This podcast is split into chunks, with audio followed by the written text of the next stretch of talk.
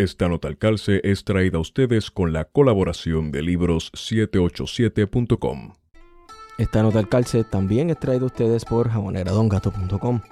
Los jabones Don Gato son hechos a mano, sin químicos dañinos ni detergentes, elaborados con aceites naturales, esenciales y aromáticos seguros para la piel.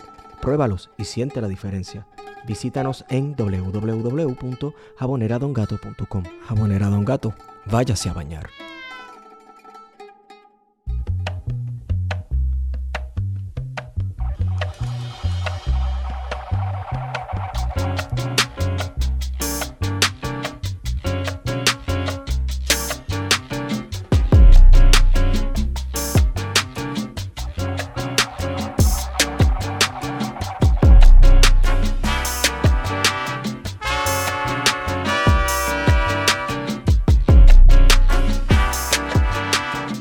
Buenos días, buenas tardes y buenas noches a todos y todas los que nos escuchan. Hemos regresado con su podcast preferido, Plan de Contingencia. Este que les habla es Esteban Gómez y me acompaña como siempre Guarionex Padilla Martí, que es la que Guario. ¿Qué es la calle Esteban? ¿Estamos de vuelta otra vez? Eh, estamos aquí en camino a grabar la segunda de aparentemente tres notas al calce que se van a ir esta semana. Estamos on fire. Este, pero nada, a nosotros nos complace presentar esta próxima visita y reincidente de nuestro podcast, el periodista Carlos Weber. Saludos, Carlos. ¿Cómo están ustedes? Pues siempre es agradable conversar con gente que pues no necesariamente tiene que tener las mismas ideas que uno tiene, pero que, que se puede discutir y conversar y pues se sustentan las cosas este, con algún tipo de argumento. Claro. Eh, y cuando, sobre todo en el país, en, esto, en estas últimas semanas que la cosa ha estado tanto al nivel del betún, ¿no? Este, sobre, todo con, sobre todo con los políticos este, que tienen que discutir cosas este, importantes Sí. este, para, para, el- para, para que el país más o menos funcione y entonces pues este, se, se dedican a... Acá, Exacto. Weber, ¿qui- ¿quién ganó la, la, la tiraera? ¿Coscuyuela o Residente? Usted sabe, yo, yo tengo alguna, tengo alguna relación así muy lejana, ¿no? Con Residente y pues este, he hecho algunos trabajos por ahí en alguna ocasión, este, por allá por el 2011, me acuerdo, pero este, no, no he escuchado ninguna de las dos cosas. Es decir, yo, yo no soy muy amante de ese tipo de música, pero pues sí, este, ah, escucho cosas este, y he escuchado cosas interesantes. Este, por ejemplo, Latinoamérica, cuando sacó Latinoamérica este Residente, pues una, una cosa que es emblemática desde, desde ese momento en adelante, del 2011. Pero, no sé, eh, me dio tanta bronca este, que, que, que, que se generara ese tipo de discusión. Y por otro lado, yo no sé tampoco cuál fue la motivación este, real de, de, de Residente, es decir, porque a veces yo tengo algunos problemas con él, este, que sé yo, me, me, me, me doy cuenta como que parece que necesita este, poder ponerse en el candelero porque hay otros que a lo mejor este, le están sacando este, eh, eh, el protagonismo que pueda llegar a tener de alguna forma. Y entonces no sé si él también se presta para hacer este tipo de cosas. No sé si es real o no, pero no, no, no, no me interesó ni he escuchado ninguna de las dos cosas, ¿sabes? Así que este, pues no sé quién de los dos ganó. El otro chamaco, conozco lo que se conoce por periódicos, que es un chamaco blanquito de por allá de Humacao, este, que sé yo, que se dedica a ese tipo de música también, pero tampoco he escuchado jamás una cosa de él, lo cual no implica que no sea pues este algo meritorio a lo mejor, porque a lo mejor él te hace buen, buen trabajo, pero no. Este, Eh, no, tengo idea. Mira, le- No yo tengo voy idea. a, ya que, ya que el tema está en el aire, yo voy a dar mi opinión y es que Elías León, dueño de la compañía a la que ambos artistas pertenecen, está haciendo Ah. mucho dinero en revenues por streaming de internet ahora mismo. Eso es todo lo que tengo que decir. Gane quien gane, pierda quien, quien pierda. Elías León está haciendo mucho dinero. Y probablemente, eh, probablemente sea él el que entonces el que, el que ha motivado todo esto y que pues este, Claro. hayan fraguado y hayan conversado, este, pues mira, vamos a hacer tal o cual cosa. Y entonces me da la impresión que cuando, cuando este chamaquito de acá de, de Vegalta, ¿no? Este Bad Bunny, De Vega Baja, este, sí. aparece y, y entonces se pone, se pone como que a nivel mundial, como que pues, Sí. muy caliente con, con, con las cosas que está haciendo. Sí.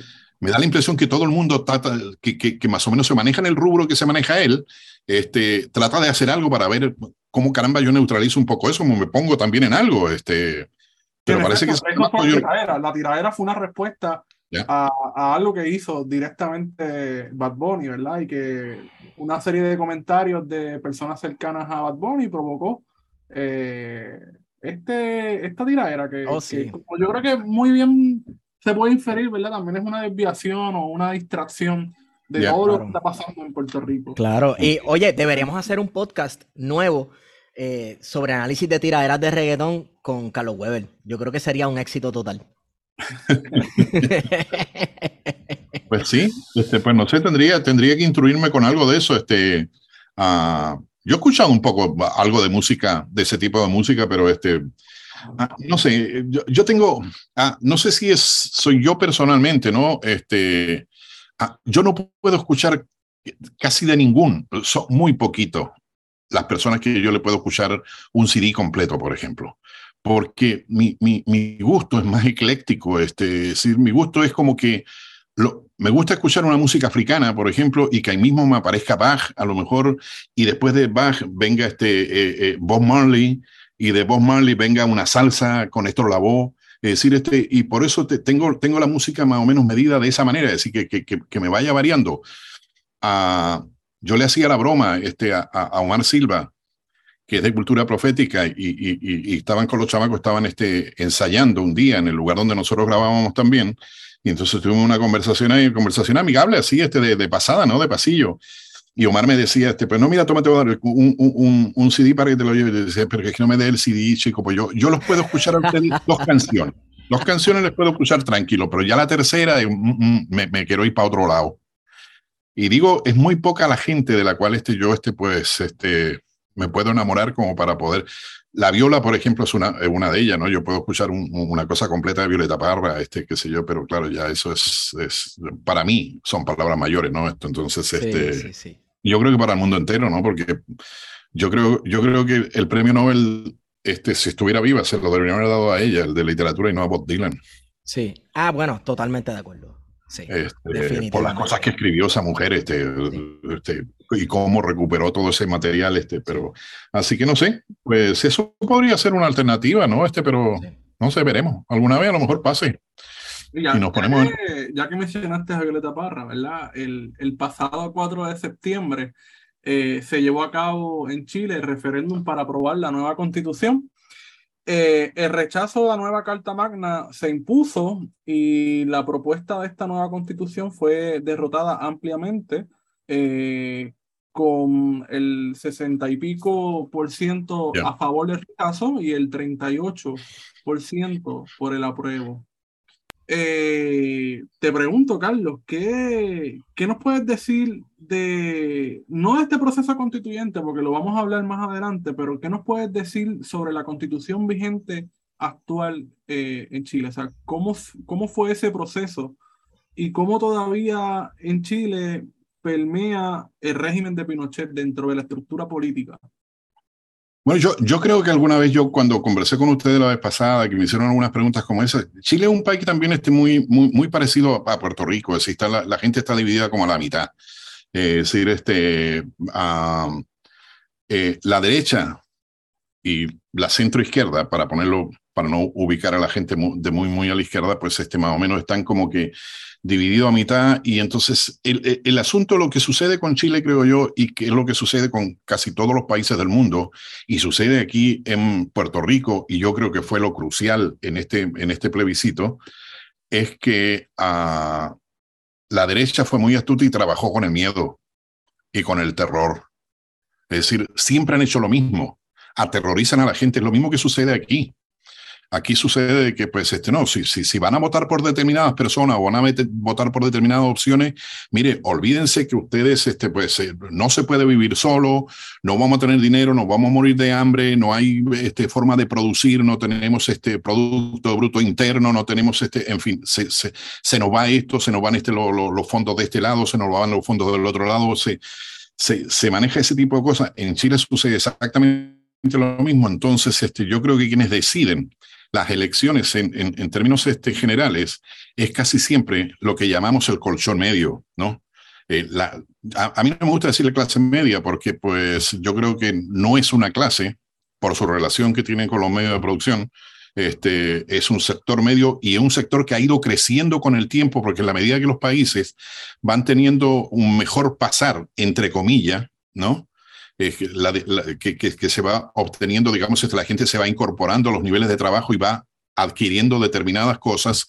Este sector medio se va agrandando, pero ese sector medio es, es, muy temeroso, es muy miedoso, es decir, este, y si lo asustan, este, lo asustan con poquito, cambian de inmediato, y es lo que pasó en Chile, creo yo también, este, porque empezaron ¿Qué, sería algo que asustaría a ese colchón medio? ¿Qué sería algo que asustaría? Y aquí podremos, podríamos hablar un poco sobre pero que estaban, estaban diciendo cosas tan torpes, este, como por ejemplo, yo, yo alguna vez he tenido que sacar a mis hijos aquí cuando ha llegado, cuando era más chiquito, ¿no? Por supuesto, una venezolana le dijo un día de que en Venezuela, pues si las familias tenían dos pollos, le iban a quitar un pollo a una familia para dársela a otra familia. y el chamaco llegó preocupado acá. Bueno, no, allá en Chile estaban diciendo que iban a perder sus casas. Claro, no estamos en este tiempo, en el tiempo mío. A mi madre la asustaron, a mi madre la asustaron siendo mi madre que provenía de, de, un hogar de izquierda de mucho tiempo, de su padre y su abuelo, en fin, este, la asustaron con que este, los, tanques soviéticos iban a llegar al otro día si votaban por Allende y si iban a llevar a todos los niños. Y Juana Castro hizo una gira completa por todo Chile en el año 64 diciendo precisamente eso. Y eso lo están planteando ahora, que, entonces se iba a acabar todo esto y que, estaban manejando este, la, la nueva constitución eran los comunistas. Entonces, este, ah, y se generó toda esta política del terror y esta política del miedo que pues este, generó la movilización que generó en la derecha. Y, lograron articular también este, alguna gente izquierda, porque yo creo que hay alguna gente izquierda que tenía sus, sus, este, sus posiciones más o menos bien planteadas también, es decir, porque ah, tengo entendido de que cuestionaban mucho de cómo estaba operando todo el sistema, como le habían pasado el rolo a todo el mundo por encima, que había sido una decisión como que unilateral desde arriba hacia abajo, sin muchísima participación, entonces la gente que quería participar no podía participar.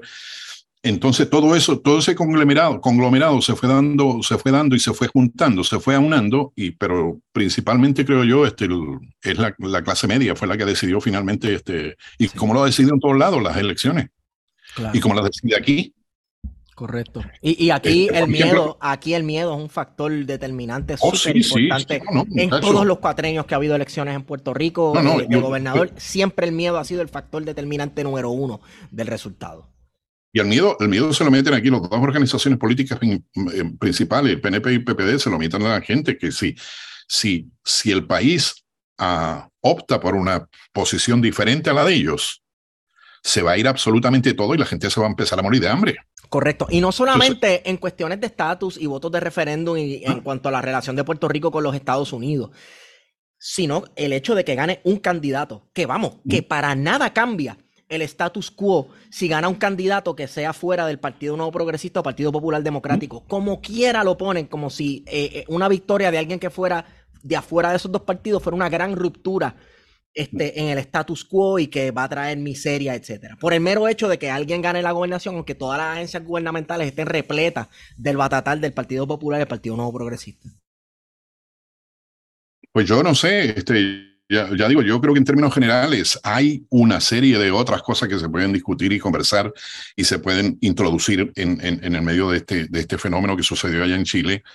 Ah, pero yo creo que es un fenómeno muy parecido, por ejemplo, a lo que sucedió desde el año del verano del 19 acá, a la elección después, cuando a, mí me ha costado, por ejemplo, eh, yo he recibido llamadas en, en, todo este tiempo, este, desde las elecciones para acá, de gente este, en, en, otros lugares, este, que igual que nosotros, que pensábamos que nunca iba a suceder algo como lo que sucedió en el 19, que, que era una cosa casi imposible, llega y sucede, y entonces eh, empieza a ser como un hito, empieza a ser como, este, como algo este, ah, digno de imitar en otros países empiezan a hablar.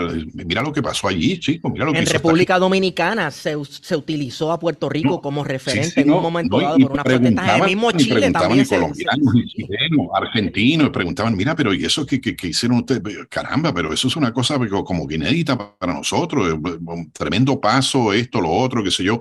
Depende cómo la gente lo, lo, miraba, este, en, en, qué colina se ubicaban, pero de cualquier manera había sido una cosa trascendente la que sucedió. No, el estallido social chileno comenzó en octubre del 2019, ¿sabes? Meses. Sí, sí, pero entonces viene el asunto que inmediatamente después, cuando vienen las elecciones, se elige un gobernador nada malo con, yo no voy a hablar del gobernador, ni si es bueno o malo, eso es otra cosa, pero se elige un gobernador de yo la misma yo voy, a, yo voy a hablar mal del gobernador, yo sí. De, la, misma, de, la, misma, organización política, entonces la gente empieza a preguntar, esos mismos empezaron a preguntar, pero espera, espera, espera un minutito, ¿qué pasó allí? Pero ustedes no fueron que habían sacado a toda esta gente ahí, este, y de golpe ustedes ponen a la misma gente. Y no solamente ponen a la misma gente, sino que todos aquellos que estaban en ese momento se están reciclando de forma muy vergonzosa, ¿sabe?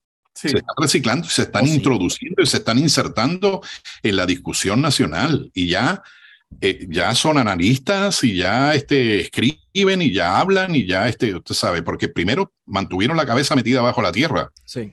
pero ya la, la empezaron a sacar todos y están cada día hablando más duro. Cuando digo más duro es que hablan más fuerte y hablan con mayor, este, como que la verdad. Y siguen, y siguen, este, y han llegado a manipular la opinión pública a nivel oh, nacional. La misma gente, los mismos nombres y apellidos.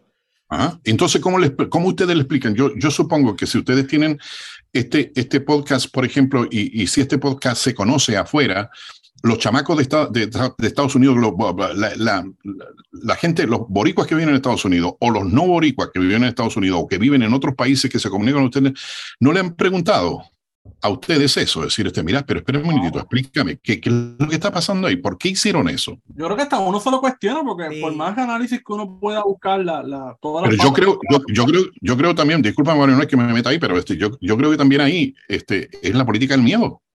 Ah, la política del terror que se manejó también en el país. Entonces, por eso la gente que, que, en algún momento a lo mejor estuvo en, en, el, en, en, la calle en el 19, pues después llegó a votar por las mismas personas. Sí, el miedo es una construcción social y, y como es una construcción social, eh, las posibilidades de cambio siempre eh, se han visto como algo a lo que hay que temer, ¿verdad? Porque el cambio a veces se, se ve como algo ah, no, eh, eso es lo desconocido, eso es lo incierto.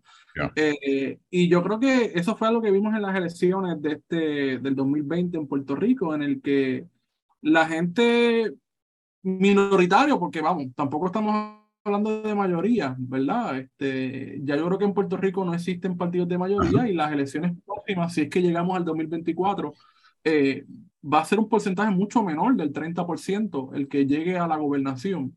Que yo creo que en estos momentos es inconsecuente quién va a ser el gobernador con una junta de control fiscal, ¿verdad? Pero esa es otra discusión. Pero ciertamente el factor miedo eh, incide muchísimo en la discusión política puertorriqueña, sobre todo porque que hay una gente que tiene mucho, mucho poder, ¿sabes? No estamos hablando quizás de Piñera en Chile, que tiene el control absoluto de, del capital allí, pero estamos hablando de gente en Puerto Rico que tiene el control de las, de las principales emisoras de radio por ejemplo, eh, que tiene los paneles de discusión, este, Pelotamonga, eh, Noti1, eh, y todos esos programas que tienen un montón de views, ¿verdad? La Comay, por ejemplo, que no nos podemos olvidar de, de, la Comay como instrumento psicológico. Eh, y ciertamente lo que, lo que dicen en esos programas se toma como verdad. y mucha gente lo creen y, y, quizás por miedo dice, ah, pues yo no voy a, yo no voy a favorecer X o Y candidato eh, porque son comunistas, Venezuela, Cuba.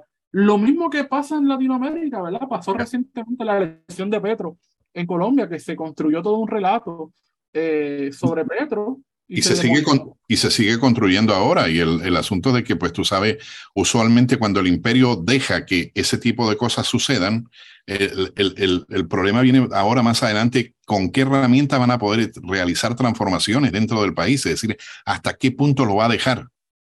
Eh, todos los que han manejado siempre el poder y la riqueza en esos, en esos lugares, hasta qué momento van a, van a permitir las transformaciones, porque en alguna medida van a tener que empezar a ceder parte de lo que, de lo que siempre han, manejado ellos, este, como para hacerlo un, un, poco más democrático, y entonces complicado. Yo te entiendo a ti cuando tú dices el asunto de, del que yo creo que todo el mundo le tiene temor al cambio. Es decir, hay, hay como, como, como una piquiñita, ¿no? Este, caramba, este, estamos acostumbrados a siempre hacer las mismas cosas y estamos como lo que decimos siempre en la zona de confort. Entonces, si vamos a hacer un cambio, tenemos como que un poquito de, pero una cosa es esa, creo yo. Y la otra cosa es la cuestión política, cuando intencionalmente los que manejan el poder y la riqueza en los países insertan el terror en la población. aterrorizan a la población diciéndole cosas que no van a suceder. Este, a, mí, no sé, este, y es gente que no tiene, eh, eh, lo, otro que me preocupa con eso es que es gente que no tiene este, un, una base teórica importante como para poder sustentar todo ese tipo de cosas que están diciendo porque manejan eso junto con, con, la chabacanería, ¿no? Este, como por ejemplo, qué sé yo, el secretario general del, del Partido Nuevo Progresista, Ay, Dios Molina, con, como si este es este, qué sé yo, agricultor de maceta y el otro que le mete la maceta, es decir, este, ese tipo de discusión, ¿no? Este, ah, pero por allí se va metiendo todo este tipo de cosas y entonces yo, no sé, yo, yo considero de que pues este, ah, los cambios, por, eso los cambios se, se, se, van a dar este, cuando ahora los estudiantes están saliendo de nuevo a la calle, allá en Chile. El día de hoy, por ejemplo, están saltando de nuevo este, los, este, a, los subterráneos. Y entonces, este, no sé qué es lo que va a suceder ahí, ¿no? Este, es complicado. Lo, lo, que tiene el peligro eso es de que justifica la campaña de miedo de la derecha que se llevó a cabo durante la elección en la que triunfó Boric, ¿verdad? Bueno, este es el caos que nosotros les dijimos a ustedes que iba a suceder si ustedes votaban por este tipo. Entonces, el problema, el problema en el círculo vicioso. El problema, tú sabes, de que entonces ahora se está eh, eh, eh, está pasando una cosa bien paradójica ya, ¿no? En este momento, porque al, hacer el cambio de gabinete, entonces Boris este, hizo este cambio de gabinete y la represión tiene las manos abiertas para reprimir en estos momentos y eso es lo que está sucediendo en la calle. Y entonces este, la gente ya le está cayendo encima a que Boris se ha transformado de una persona que tenía una posición como de centro izquierda, allá de centro y como ya ligado a la derecha. Entonces, este, eh, eh, eh, se complica todo el asunto también. Este, no sé, no sé qué de ser gobernable, porque este cambio de, de, de, gabinete, ¿verdad? Se hace bajo la idea de que, pues, vamos a hacer un gabinete que sea gobernable, ¿verdad? Y cuando digo ser gobernable es que precisamente ser de centro. Y ser de centro, pues, es otra, una, yo creo que es un eufemismo para decir que vamos a hacer un gobierno eh, sometido, ¿verdad? el, Centro, el centro es el ancla de la derecha, punto. Ese es el ancla de la derecha. Pero fíjate, a mí me parece interesante el asunto de los estudiantes, ¿verdad? Porque toda la transformación política y social, por lo menos lo que yo he percibido y lo que aprendí del proceso huelgario en Puerto Rico del 2009 a 2010, donde, por ejemplo, eh, que me parece que todavía administra, Camila Vallejo, ¿verdad? Que visitó a Puerto Rico en ese momento, que en aquel momento era líder estudiantil, ¿verdad? Igual que Gabriel Boric en la universidad, en, la Federación Universitaria en Chile. Eh, los estudiantes, tanto a nivel superior como a nivel universitario en Chile, han dado una batalla cabrona, ¿verdad? Para que la educación sea, se garantice como un derecho. Eh, y lo han hecho durante principios del 2000 hasta todavía, ¿verdad? Hoy. Y yo creo que ese va a ser el, talón de Aquiles del, del gobierno de Boric, porque antes de la, constitución, de que se, se rechazara, yo había estado siguiendo noticias de Chile en la que constantemente había represión de los carabineros, que parece ser que es una institución que funciona totalmente autónoma, ¿verdad? del poder presidencial, eh, con riendas sueltas, ¿verdad? Para reprimir por completo. Que uno pensaría que un gobierno aparentemente de izquierda, ¿verdad? O, de centro izquierda, hubiese dicho, pues mira, vamos a ponerle control a la represión histórica de esa institución. Se supondría, se supondría que no, porque los carabineros este, en realidad este, responden al Ministerio del Interior, es decir, el ministro del Interior es, su comandante en jefe, en este caso. Ah, pero desde el tiempo de la dictadura para acá, la policía fue militarizada, entonces este, funciona casi, casi, casi como si fuera un ejército que, que, se maneja con la población civil. Y uh, yo no sé, los estudiantes, en Chile no sé, los estudiantes se, se manejan mucho de, forma media, media anarquista, ¿no? Este, con el respeto, ¿no? Que se merecen los anarquistas, pero este, eh, el asunto es que, no sé, uh, de allí de los estudiantes salieron precisamente todo ese movimiento, salió lo que tú dices, salió Giorgio Jackson, salió este Boris, salió Camila Vallejo, y toda esa gente también eh, eh, era manejada por el movimiento de masa de los estudiantes, ¿no? Y aunque a veces no quisieran a lo mejor hacer determinadas cosas, pues el movimiento estudiantil los empujó y los llevó y se fue arrastrando hasta que llegó el momento en que yo me acuerdo que lo que le llamaban los pingüinos por allá por el 2006, 2007, 2008, una cosa así, tuvieron al gobierno de Bachelet, lo tuvieron contra la pared, que eran los estudiantes de la escuela secundaria.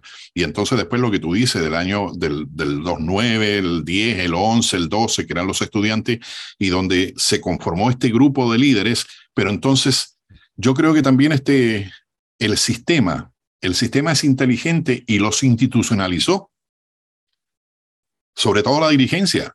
Entonces, pues Boris terminó de presidente del país. Una cosa que, pues, este, que, que, agradó a mucha, a mucha gente, que uno también se sintió alegre, ¿no? Pues, caramba, pero después de todo, es la institucionalización de esta gente. Sí. Y esta gente en estos momentos está funcionando porque la derecha está provocando de que pues se derechice precisamente todo ese proceso y se van derechizando, es, es una realidad. Entonces los estudiantes están saliendo afuera, claro. Yo no sé, a mí me gustaría que apareciera un Daniel Rojo, este, un Daniel Convendisca allá, este, qué sé yo, del año 68 por allá en Francia. Pero también los estudiantes con, con, aquella revolución en Francia es más o menos lo mismo también. Este, también funcionaban, estuvieron a punto de tomar el poder. Este, lo, lo que lo único que le faltaba era pegar un empujón y tomaban Francia completo. Pero no cuando llegó el momento de, de, tomar las últimas decisiones, como, como era un movimiento que no tenía ninguna estructura, ninguna estructura política, pues terminó y se deshizo. Y entonces este es el temor de que, de, que suceda también este, eh, eh, con, este asunto en Chile, porque yo creo que lo, lo, bueno que hicieron los estudiantes es que lograron movilizar a todo el país atrás de ellos. Porque si no movilizan a todo el país atrás de ellos, este, no se producen los cambios. Cuando movilizaron a todo el país, pues se produjeron los cambios. Entonces, pero y ese, ese todo el país que digo yo, este, en estos momentos está inmerso en el miedo, en el miedo que le ha metido toda esta gente que si se hace un cambio este, como el que se quería hacer este, con, con esa constitución y con esos constituyentes, uh, pues se va a acabar el país, porque va a terminar siendo una Venezuela, va a terminar siendo este... Es cosa de leer la, la, las redes, es decir, pues mira, eso va a ser una nueva Cuba, una nueva Venezuela, decir, este, pero, uh, no sé. Está... Pero fíjate que, que, yo creo que es importante recalcar algo, que siete de cada diez chilenos, ¿verdad? Votaron para que se hiciera una asamblea constituyente. O sea, que aquí mayoritariamente el pueblo chileno sabe que la constitución actual, la que sigue todavía vigente, hay que cambiarla. Bueno, Guaranesi, ahí estamos, ahí estamos claros en eso. Es decir, este, este, era un, este era un plebiscito de salida. El plebiscito de entrada fue, se ganó por el 80%. El 80% de la población dijo hay que cambiar la constitución. Es decir, eso no, eso no tiene discusión ya. Eso el país completo lo determinó. Es decir, no se puede vivir con una constitución del año 80 primero por el tiempo, ni se puede vivir con una constitución que fue hecha ¿no? este, en tiempo de dictadura. Este, se tiene que cambiar eso, es decir, eso, ahí no hay ninguna discusión. El asunto es ¿Qué es lo que lo viene a reemplazar eso? Eh, eh, ese es el asunto que, que está complicado. Mi, mi, pregunta es, ¿verdad? Porque hemos estado hablando de la institucionalización de todo ese liderato estudiantil del 2009-2010 que eventualmente llega al gobierno. Es la Asamblea Constituyente no tuvo ese efecto también de institucionalizar el conflicto social que particularmente lo llevaron a cabo los estudiantes y profesionalizarlo, es decir, de, de llevarlo a la burocracia, sí. de designar a unas personas que se eligieron, ¿verdad?, en un proceso electoral eh, y que de alguna manera se convierte cerrado, porque queramos o no, ¿verdad?, por más participativo que se quiera, o como tú mencionabas, ¿verdad? Que a veces los movimientos estudiantiles suelen ser muy horizontales, ¿verdad? Eh, y que no hay una estructura política clara. Pues este proceso asambleario, ¿verdad? De, de, una constituyente, en algún momento va a terminar siendo un proceso cerrado, ¿verdad? Un proceso en el institucional, se va a ser un proceso institucional. De ahí es, por eso es, ¿verdad? Y yo sé que he, he hablado sobre este escrito varias veces en estos días. Eh, y lo voy a recomendar al aire, no lo he hecho, eh, cuando le dieron el golpe de Estado a Allende, Juan Antonio Corretger publica en su correo de la quincena un artículo diciendo lo que él pensaba sobre el asunto. Y eso se entiende que eh, Corretger era buen amigo de Allende. Sin, sin embargo, hizo fuertes críticas precisamente a cómo Allende llega al poder y critica fuertemente la institucionalización de los movimientos revolucionarios, de los ímpetus y empujes eh, laborales, ¿verdad? Y, y, del pueblo trabajador.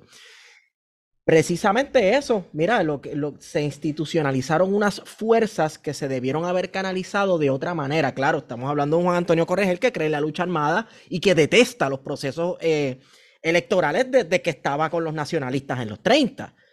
Debemos entender eso. Sin embargo, yo creo que es una crítica válida y que aplica también ahora, ¿verdad? En estos procesos constitucionales que estamos hablando, que precisamente se institucionalizan y pasan a ser, pues, pues, pues un proceso más de un Estado que tú mismo has categorizado como represor.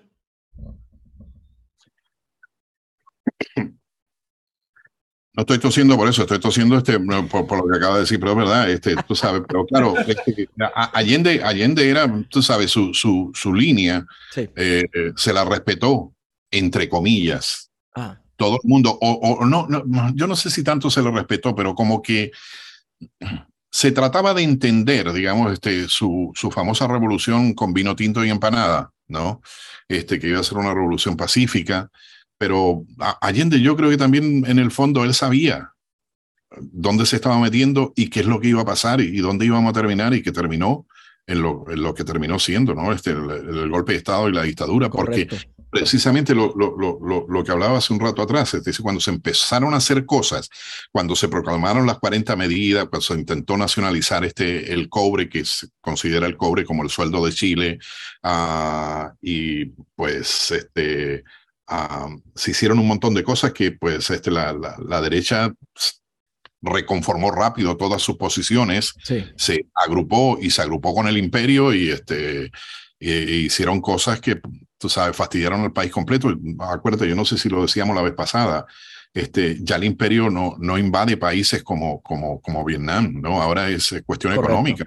Este, tú sabes, le quita un tornillo, como le sucedía a Chile, ¿no? Este, le quita un tornillo, por ejemplo, a, a los a, la industria automotriz. Y cuando digo este, la, la, industria automotriz no me refiero a, los, a, los, a los carros, sino este, eh, tractores, este, máquinas este, ferroviarias, este, camiones. Se lo quitas ese tornillo que no está. Eh, y, si todo tu material este, proviene de ese lado, te fastidiaste, que es lo que le está pasando en estos momentos en, en Europa, ¿no? Este, Correcto, Rusia. Y, Rusia, tú sabes, cuando, cuando suceden ese tipo de cosas, tú un poco estás obligado a mantener esa relación con esa gente, pues estás complicado. Y, y, lo que pasó también este, con, con el asunto del cobre de Chile, que decía yo, este, a Estados Unidos siempre ha sido el país que tiene la mayor cantidad de reservas de todo tipo. ¿no? de todo tipo de, recursos naturales. Y yo me recuerdo que creo, no sé, por poner un caso, creo que el, el, el, el kilo de cobre en ese momento, la libra de cobre, valía, supongamos, un dólar que no era el caso, pero para poner un precio, valía un dólar, y Estados Unidos le tiró al mercado todo el cobre que tenía almacenado y le hizo bajar eso a 10 centavos la libra. ¿Qué hace un país con eso? cuando es tu, tu principal producto y es la única manera que tú puedes recibir moneda fuerte, este, maltrata al país y entonces ahí de nuevo, ¿qué, qué, quiénes son los que empiezan a buscar la transformación? Los sectores medios, porque los amenaza, porque los atemoriza. Mira lo que está pasando, ya no hay luz, ya no hay gas, ya no hay este, no, no hay pollo, no no hay café, no hay arroz, no hay papa, no hay las colas y ese tipo de cosas. Y, y los primeros que se van a mover son los sectores medios que votaron a lo mejor por ti y te van a decir no. Y se van a ir con el otro sector, ¿no? Este que por lo menos le dan la base de apoyo político para que los tipos que están arriba, en este caso como sucedió en Chile, para que el, ejército actuara, porque el ejército venía actuando desde hace mucho tiempo, pero no se atrevían porque no tenían base de apoyo. Cuando entienden que tiene la base de apoyo social, es decir, el sector medio, pues mira, los tipos se largaron.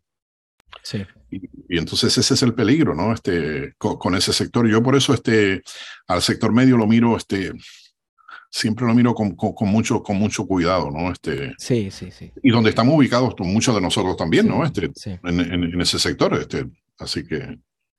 Sí, que es el, caso que mucha gente ha advertido que, ¿sabes? que podría suceder a Venezuela si pone todos los huevos en la canasta del petróleo, ¿verdad? Ahora, mismo, ahora mismo están de honeymoon los Estados Unidos y Venezuela, pero todos sabemos, no hace falta nada más que mirar el periódico de hace 4 o 5 años para saber que eso, ¿sabes? Cambia en un segundo. Sí, sí, sí, no, no. Yo sé que ah, ah, ah, probablemente allí se cometieron muchos errores también, creo yo, porque ese es un país enorme, un país que tiene para alimentar no solamente los 30 o, 40 millones de habitantes que pueda tener eh, ese país, sino puede alimentar el doble. Este tiene el asunto del petróleo. Yo creo que sean algunas este, instituciones o gente o partidos políticos o, o, como se le quiera llamar, se han farriado un poco, este, digamos, este, la posibilidad de, hacer arrancar ese país y ahora de nuevo están tratando de nuevo como que pues este, de, de, de empezar a caminar porque hubo un momento y también la propaganda, la propaganda este de, la propaganda de, en Colombia, la propaganda de Estados Unidos, como miren cómo está toda esta gente. Entonces, este, y, han llegado aquí, ¿no? Y han llegado aquí porque pues este en las redes sociales se ve, no con mucha frecuencia, pero se ve de que, pues, mira, tengan cuidado Puerto Rico, no vayan a caer este, en, en, una próxima Venezuela, en una próxima, este, qué sé yo, este... Sí. Porque ya Cuba, como que la dejan por allá, pero Venezuela es un poco el espejo, ¿no? Este que, que, tratan, con el que tratan de asustar a la gente, ¿no? Sí, sí. Y bueno, no sé, yo este, y, y, sigo, y sigo con ese asunto, porque tú, tú, ustedes plantean bien las cosas, este, yo no sé. Uh, cuando trataba de reírme hace, un, par de semanas atrás con la discusión, ¿no? Este, decía, yo no puedo creer que la discusión sea esta, es decir, este, que se esté discutiendo lo que dije hace un ratito, el asunto de si agricultor de maceta o la maceta, que qué sé yo, no sé qué pasaba con el otro Esa es la discusión política nacional. La discusión política acá, entonces decía, este, yo, yo me, me acordaba y hacía un, un, Claro, tampoco quise intelectualizar demasiado el asunto porque no se trata de eso, ¿no? Porque tampoco uno no puede intelectualizar este, la, la, vida cotidiana porque pues hay que tener respeto por el, trato cotidiano de, de, don, don Juan, doña Juanita, don Luis que está en la esquina y en Humacao y en, qué sé yo, en Cayuya. Ah, pero decía, eh, recordaba yo, dice, pues, este, por allá, por cuando yo este, se discutían este tipo de cosas, en, en, cuando yo era chamaco, ¿no? Este, qué sé yo, veinte y pico de años. Este, en la universidad se, se, estaba discutiendo el asunto de si, y, que tiene que ver con el asunto político, ¿no? Este, lo que planteaba Borionés también, este, eh, eh, se discutía si nosotros éramos una sociedad capitalista, ¿no? Semifeudal o semicolonial. Porque, y ahí entonces venía el asunto, porque depende, depende dónde tú te ubicabas, si semicolonial o semifeudal, este, venían las tareas que había que hacer en adelante. Porque si era semifeudal, que usualmente son los partidos, los partidos de izquierda tradicional, en este caso el Partido Socialista y el Partido Comunista, por ejemplo, que creen en eso, entonces ellos dicen todavía no se ha completado la revolución eh, democrático burguesa. Entonces hay que dejar que ellos, que la derecha continúen en el gobierno para que hagan madurar todas las condiciones para después hacer un gobierno de, otro orden. Y entonces los que plantean de que pues es semicolonial decían que no, que la cosa es, diferente. Entonces este, eh, ese, ese tipo de discusión se planteaba ya, decía yo, este, y, aquí estamos discutiendo en estos momentos este, eh, este tipo de cosas. Yo no Sé, me daba, exacto, la maceta. Pero fíjese, eso, es algo que se criticó, eso es algo que se, que se criticó eh, en ciertos medios, en ciertas discusiones sobre el carácter, ¿verdad?, identatario que se estaba eh, eh, dilucidando en la nueva constitución chilena versus, ¿verdad?, ya las ideas de izquierda este, redistribucionistas. No sé si está bien dicha la palabra, que tiene un poco que ver con eso de lo colonial. Sí, Sí, que también era pues el carácter, qué tipo de, ¿verdad? ¿Qué carácter le iba a dar eh, eh, la progresía, por así decirlo, a esta nueva constitución y que se enfocó demasiado en cosas identitarias que a las clases, como diría usted, el, almohadón del medio, tal vez esas discusiones identitarias les incomoda un poquito, ¿verdad? Por pues, ser no, todos nosotros parte de una cultura latinoamericana que en general es bastante conservadora en hechos sociales e identitarios. Y la, y la derecha chilena, te digo una cosa, y el, Chile, en términos generales, los chilenos han educado a, a toda su población, eh, a, siempre desde incluso la, desde la educación formal, como un país bien nacionalista. Sí. Cuando digo nacionalista, hago la aclaración, no es un nacionalismo similar al de acá, es decir, nacionalismo de los países independientes es el filofascismo. Es decir, este, el, el, el, orgullo de que no, no, no, yo soy chileno, que este, ah, y que pues este, el ejército no ha perdido nunca ninguna guerra, hemos ganado todas las guerras, este, se peleó con, con, con, con, Bolivia y con Perú, y mira lo que sucedió, se peleó aquí, se peleó acá, este, en el otro lado, entonces este, en estos momentos también están acedrando todo ese tipo de cosas, el nacionalismo, entonces este, yo, lo que veo, salen esos chilenos ahí dando, yo, le tengo miedo a esa gente, le tengo, digo miedo, este, no, no, sé si miedo, pero le tengo este, yo sé que esos tipos van a estar en la vereda de enfrente. Sí o cuando llegue un momento, en un momento, como decimos nosotros allá en América del Sur, se llama los cubos, cuando dice el momento del, de, de, los golpes y las pesetas, ¿no? Este, pues mira, esos tipos van a estar enfrente y yo tengo que tener cuidado porque sé que de esa gente yo puedo recibir cualquier cosa. Este, y, y eso, este, el nacionalismo está, después de este plebiscito, te digo, este, en, en, está ubicado muy, muy, muy por arriba. Este, yo, yo creo que también se trata, ¿verdad? Eh, de una, y esto yo creo que es global, una reorganización de las discusiones dentro de la derecha que este, se está dando, y no solamente dentro de los nacionalismos, ¿verdad? De que mi país es mejor que el tuyo, yo soy chileno y soy más blanco que los peruanos, esas discusiones yo las he visto también, ¿verdad? Eh, pues hay un elemento racial. Pero las derechas en el mundo se están reconfigurando y se están este, cogiendo un ímpetu bastante chévere en la discusión pública. Entonces tienes unos, tienes ciertos personajes allá, vecinos suyos allá del Cono Sur, que también andan de tour, de media tour, este, dando estos talking points, ¿verdad? En muchos casos neoliberales, en otros casos rayan casi en el fascismo. Y, y yo creo que eso es parte de, ¿verdad? De lo que está. Son los mismos sectores que cantaron victoria ahora mismo con los resultados del domingo. Guarinay, ¿qué pasa? Está muy callado. Este, este... No, estoy escuchando, estoy, escuchando. No, no, pero, este, pero puede, puede, puedes dar este, dos garrotazos aquí, este, qué sé yo, este, ¿no? Para por ahí diciendo este, mira, ¿no? Ese individuo que estaba mencionando Esteban, ¿verdad? Que es Agustín Laje, eh, fue una de las voces más, más visibles. Pero yo no sé por cómo invitan a ese tipo primero acá, ¿no? Tú sabes, este. Bueno, él tiene dos contactos en Puerto Rico que son las mismas dos personas de siempre, todo el mundo sabe quiénes son. Y lo tienen bien mangado porque lo ponen a hablar de Puerto Rico en, en las redes sociales. El tipo habla de Puerto Rico. Pero Luis, si sos un tirano. ya tú sabes.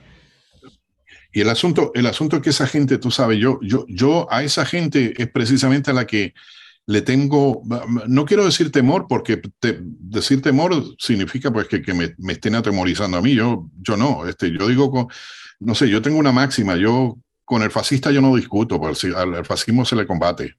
Es decir, este, yo, no voy a discutir con esos tipos, pero este, esos individuos jamás han aprendido a usar el condicional.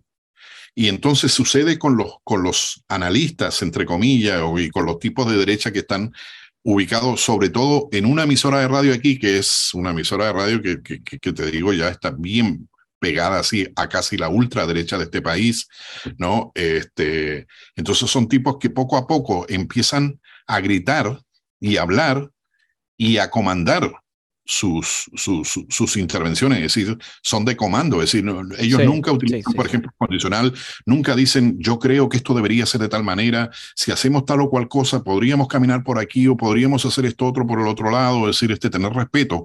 Por ejemplo, no respeto por el otro, sino respeto simplemente por, este, por, porque la posibilidad de que, pues, este, teóricamente me pueda, me pueda equivocar.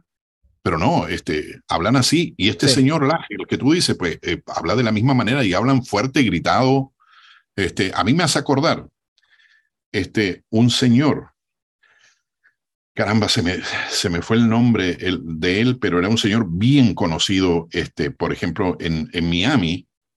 Este, él trabajaba en una emisora de radio y tenía un, él hacía una intervención radial de alrededor de cuatro o cinco minutos. Obviamente era cubano y lo hacía para Cuba, este, pero era, el señor era de Alfa 66, ¿no? Qué sorpresa. Y lo, que decía, y lo que decía por ahí, tú sabes, entonces esta gente, esta gente se me asemeja a ellos, man.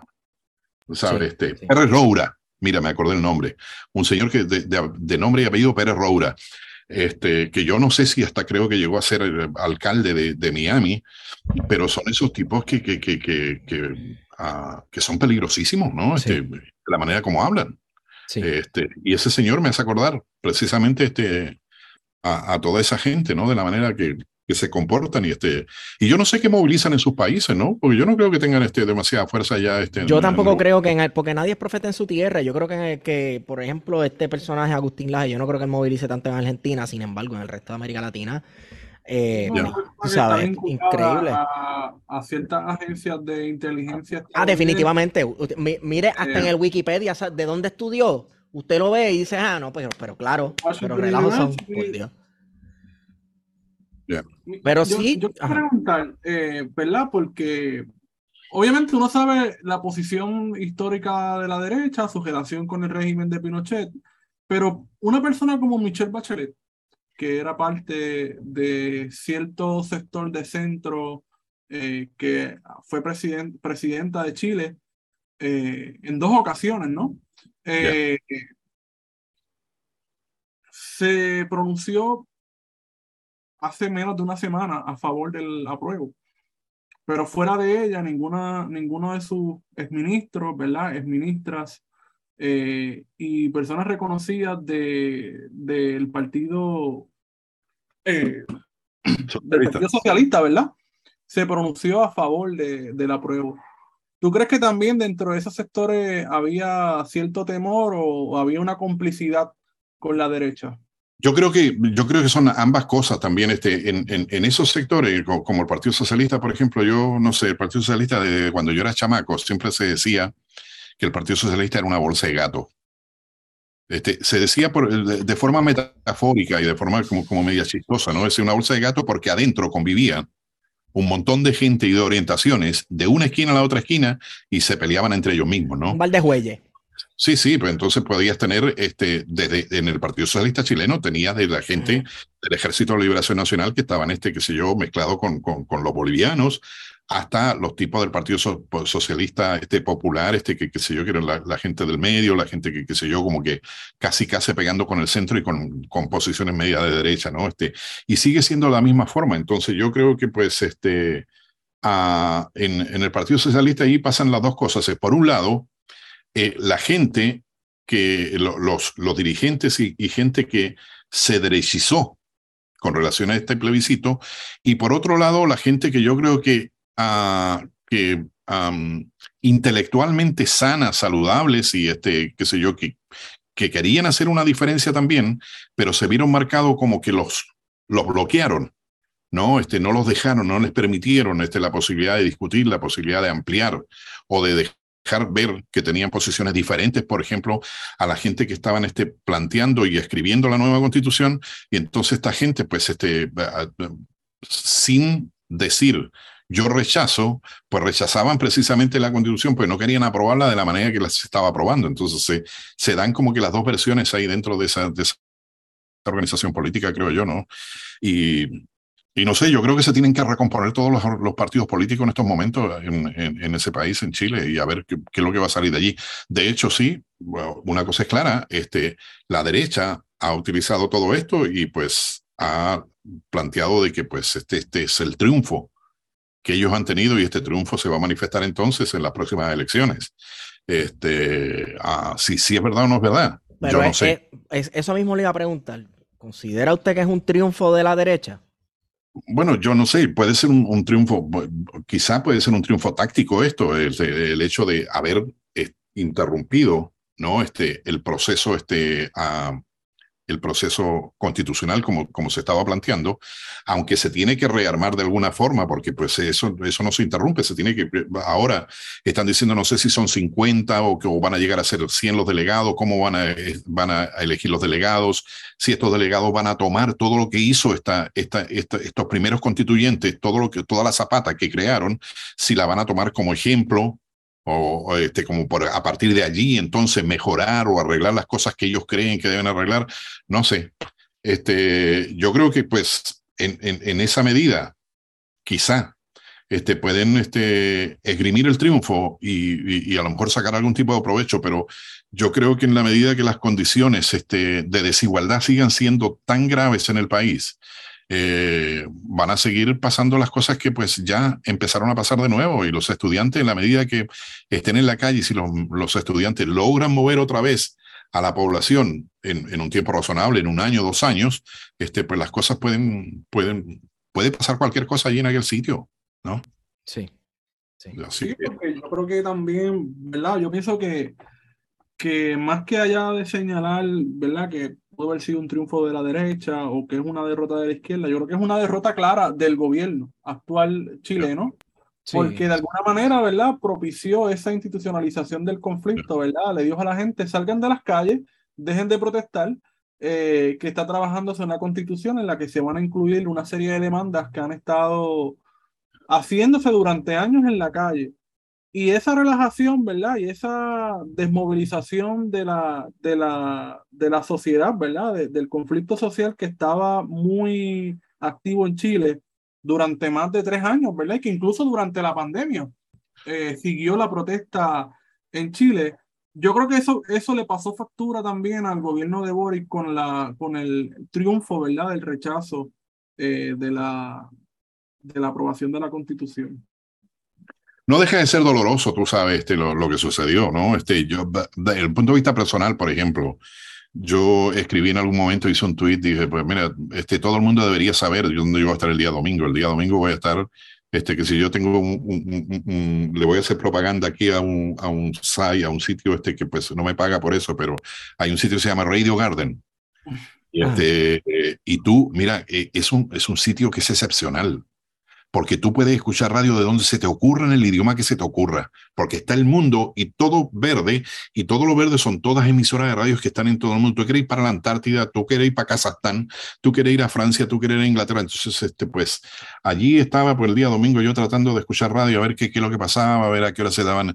Y yo este, lo tengo que confesar, y tengo que ser honesto con eso, yo no pensé que fuera a ganar el rechazo. Yo pensaba que iba a ganar la prueba y a, tal punto que yo este, llegué a hacer unas manifestaciones bastante, bastante fuertes, pero yo dije, pues, este, porque el asunto de que no se ha planteado ante, ante la comunidad internacional así con exactitud de que, mira, esto no es la constitución de Pinochet en contra de esta nueva constitución es un segundo paso, porque la constitución de Pinochet ya se declaró, un 80% de la población dijo que no, que no. Correcto, correcto. Pero no todo, no todo, el mundo, no todo el mundo sabe eso. No, no todo el mundo sabe eso. Entonces, en, en alguna medida, esta, esta disputa era o la nueva constitución o la constitución de Pinochet. Entonces, en alguna medida, uno también se dejaba llevar por eso. Entonces, yo dije, mira, si la gente de mi país vota así, yo me voy a desnacionalizar. Yo no sé qué, de qué nación me voy a hacer, pero yo me voy a desnacionalizar. Porque digo, este, me voy a convertir en apátrida y este, pues, y probablemente así lo haga. Va a sacar el pasaporte americano, ah, usando dólares. Exacto, no, no, pero este, ahí, está, ahí está el asunto. Entonces, este, porque como poca gente sabe eso también, este, porque a mí, a mí tampoco no me, no me interesa decírselo, ¿no? Este, porque esa es una de las cosas que me mandan. Yo tengo hasta una, una camisa y una gorrita, que casi nunca la uso, ¿no? Este, que dice, ¿dónde devuelvo lo que no tengo? Porque a mí todos los días los haters en, en, las redes sociales me mandan a devolver, a devolver el pasaporte de Estados Unidos. Entonces, yo digo, bueno, este, ah, está difícil ahí, como caramba, yo devuelvo lo que no tengo, ¿no? Este, Porque yo nunca, nunca, he venido aquí a este país a buscar un pasaporte de Estados Unidos. Este, yo llegué aquí por otras circunstancias y este, sabe, este, no, y no me interesa. Y tampoco soy de las personas que no, tú sabes, mi patria es mi patria y este, que sea lo más patriota, este, no, tampoco así, ¿no? Este, es más, el país mío, yo lo que tengo ya, a veces alguna gente me cuestiona eso, pero yo lo que tengo son girones de mi país, este, ya, este, tú sabes, este, lo que me queda es muy poco porque me lo han quitado tanto y por tanto tiempo que, este, que yo ya casi ni lo conozco, ¿no? Entonces, este, pero, pero no sé, no, no, no tengo intenciones de, pedir un pasaporte de ningún otro lado, pero pues este me convertiré en apátrida, ¿no? Este, porque este, yo dije, pues me voy a sentir muy insultado. Y pues sí, me sentí así, insultado. El día domingo, mira, yo del día domingo mejor que no me hubieras hablado, no, que no me llamaras por teléfono ni nada de eso, porque ah, yo usualmente dicen que tengo un, un, genio medio complicado, pues este, ese día estaba Muchacho. Qué bueno, qué bueno que entonces no fue el domingo que, te extendí la invitación. no, no, no, podía, no podía hacer nada porque me, me, me, me, desprogramó completamente. Es decir, aparte fue una pela, de verdad. Porque no fue, qué sé yo, que se perdió fue una pela. 52, 52 a 48, no una cosa así, 53 a 47. Fue 62, casi 62%. Y curiosamente en los sectores que uno esperaba que, que ganara, abrumadoramente, arrolladoramente, este, el aceptar la nueva constitución. Este, Magallanes, la parte sur, que es de donde es Boric, este, que se pensó, y las, las zonas, este, las zonas este, usualmente donde hay una fuerte influencia proletaria, ¿no? Este, de trabajadores, este, pues tampoco. Entonces, este, no sé, y cuando empezaron, y entonces el asunto es que se dieron los resultados, empezaron a, las mesas cerraron a las seis de la tarde, y a las seis y treinta ya estaban dando resultados casi categóricos. Y yo empecé a sufrir desde ese momento porque dije, mira, este, ¿qué caramba hago aquí? Pues este, no, me puedo, no me puedo desvanecer, así que este, ni modo. Eh, te iba a preguntar, ¿cómo, verdad? Ahora que mencionaste esa cuestión demográfica, ¿verdad? De, de del voto, ¿cómo lo, lo ves respecto al voto que hubo en el exterior? Bueno, el voto en el exterior ganó, porque el voto en el exterior, en el exterior este, eh, ganó el apruebo, no el rechazo, en términos generales. Que es una cosa curiosa, ¿no? Porque en otros lugares, por ejemplo, otras diásporas, pienso mucho en la no, pero, pero yo, yo, yo creo que, yo, yo, esperaba que eso fuera así, ¿no? Pues yo, también hubiera dicho, este, si, si, si eso hubiera sido al revés también, este, eso hubiera sido peor para mí, ¿no? Porque yo digo, porque usualmente la gente que está viviendo en el exterior, sobre todo gente que vive, por ejemplo, claro, tengo entendido de que el, el, el rechazo ganó en lugares como, como Indonesia, como Corea, o este, qué sé yo, lugares así, ¿no? Este, pero por ejemplo, no ganó en Australia, ni ganó en, este, en Francia, ni ganó en Italia, ni ganó en, Bélgica, este, porque son países este, en donde uh, usualmente la gente que vive allá, en, en, en, su gran mayoría, es gente que salió después del año 73, ¿no? De Chile. Y entonces, este, pues, o ya son los hijos de, de esas personas, y, y, caramba, sí, mi hijo. Eso contrasta. Ya, mi hijo, este, a pesar de que los dos chamacos míos aquí este, no, se, no se involucran demasiado en, este tipo de cosas, es yo estoy completamente seguro que si Pablo y Sergio tienen que votar una cosa como esa, no van a votar a prueba, van a votar, tú sabes, eh, digo, no van a votar rechazo, van a votar a prueba, este, porque este, alguna sensibilidad tienen que tener esos muchachos de las cosas que han conversado con su padre, ¿no? Este, así que yo no quiero que caminen por el mismo lado que camino yo, este, ellos elegirán su rumbo pero este pero algo de respeto tiene que haber con eso, así que yo sabía que a nivel, a nivel internacional este, la, elección debía ser como fue, pero que tampoco fue tan apabullante, ¿sabe? Este, pero, pero ganó el, el apruebo, ¿no? Este, en el extranjero, a, a diferencia del, de lo que pasó adentro en el país. Pero yo reitero otra vez y sigo en lo mismo y puedo llegar a ser majadero con relación a esto. A mí, este, nadie me saca eso de la mente de que las elecciones las elecciones siempre las deciden los sectores medios y si los sectores medios están movilizados por el temor, por el terror y porque le están inculcando determinadas cosas, este, qué sé yo, que, este, uh, que le van a quitar, ¿no? Porque son los sectores medios, usualmente es gente que pues acumula cosas, ¿no? Este, qué sé yo, y empieza a vivir una vida más o menos holgada y que de golpe le, le vayan a decir de que pues no, no van, no van a poder seguir eh, disfrutando de eso y las cosas van a ser un poco diferentes, este, esa gente definitivamente va a votar por el otro lado, ¿no? Este, sí, pues no, no, tiene, un, eh, según mi punto de vista, en, términos generales, y no es peyorativo en contra de ellos, pero este, sus niveles de conciencia son muy bajos, ¿no?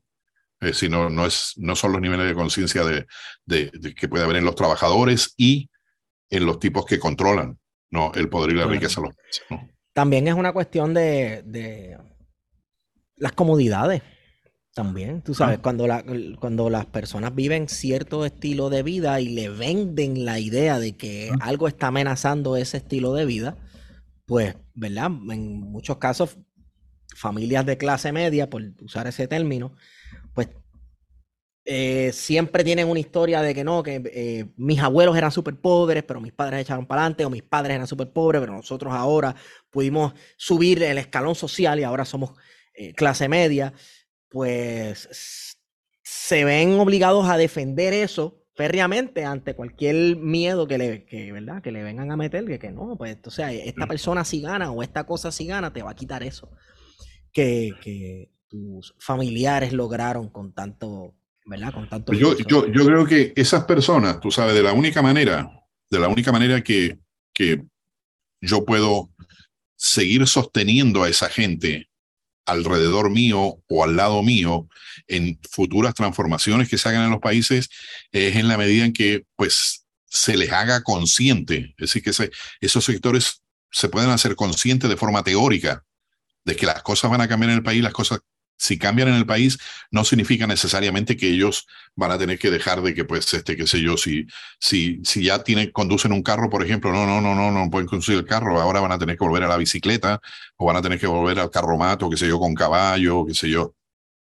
Ese tipo de cosas que plantean, este, que, que plantea la derecha, tú sabes. Entonces, Correcto. Este, que, que te van a nacionalizar los carros, te van a, van a llegar a tu sí. casa y te van a. a Pero si ese sector medio, si ese sector medio solamente llegó a ser sector medio porque fue creciendo en la, escala social, su padre, sus padres fueron campesinos, a lo mejor este, vinieron a la ciudad a trabajar como obrero y trabajaron como obrero con mucho esfuerzo, mandaron a sus chamacos a la, universidad y los chamacos salieron este, profesionales y se hicieron profesionales, pero si esos profesionales no, tienen una pizca de, de, de, de, ah, digo, conocimiento teórico de, de que las cosas este, no funcionan solamente por, por lo que tengo y por lo que gano. Este, a esa gente, si, si, si alguien viene y, con astucia le mete el miedo de que va, a perder determinadas este, prebendas, este, esa gente va a votar, a votar este por, por la gente derecha. Correcto. Yo creo que por eso la importancia también de las universidades.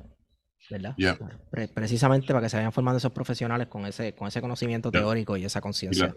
Fíjate que una de las cosas que hizo, ¿verdad? Este, hablando así de universidades y de una persona que se destacó, ¿verdad? En la lucha universitaria. Y una de las cosas que a mí me sorprendió mucho y me impactó rápido que, que se supo el resultado de la elección presidencial en Chile, que resulta, resulta vencedor Gabriel Boric, fue que su, rápido, lo primero que hizo fue unas expresiones muy particulares contra dos países. Ya no se pueden imaginar que dos países me refiero, ¿verdad? Me refiero a Nicaragua Ujú. y a Venezuela. Y me sorprendió mucho, ¿verdad? Porque pareciera ser ese discurso del miedo que lo institucionalizó nuevamente. O es Ya. una continuidad, ¿verdad?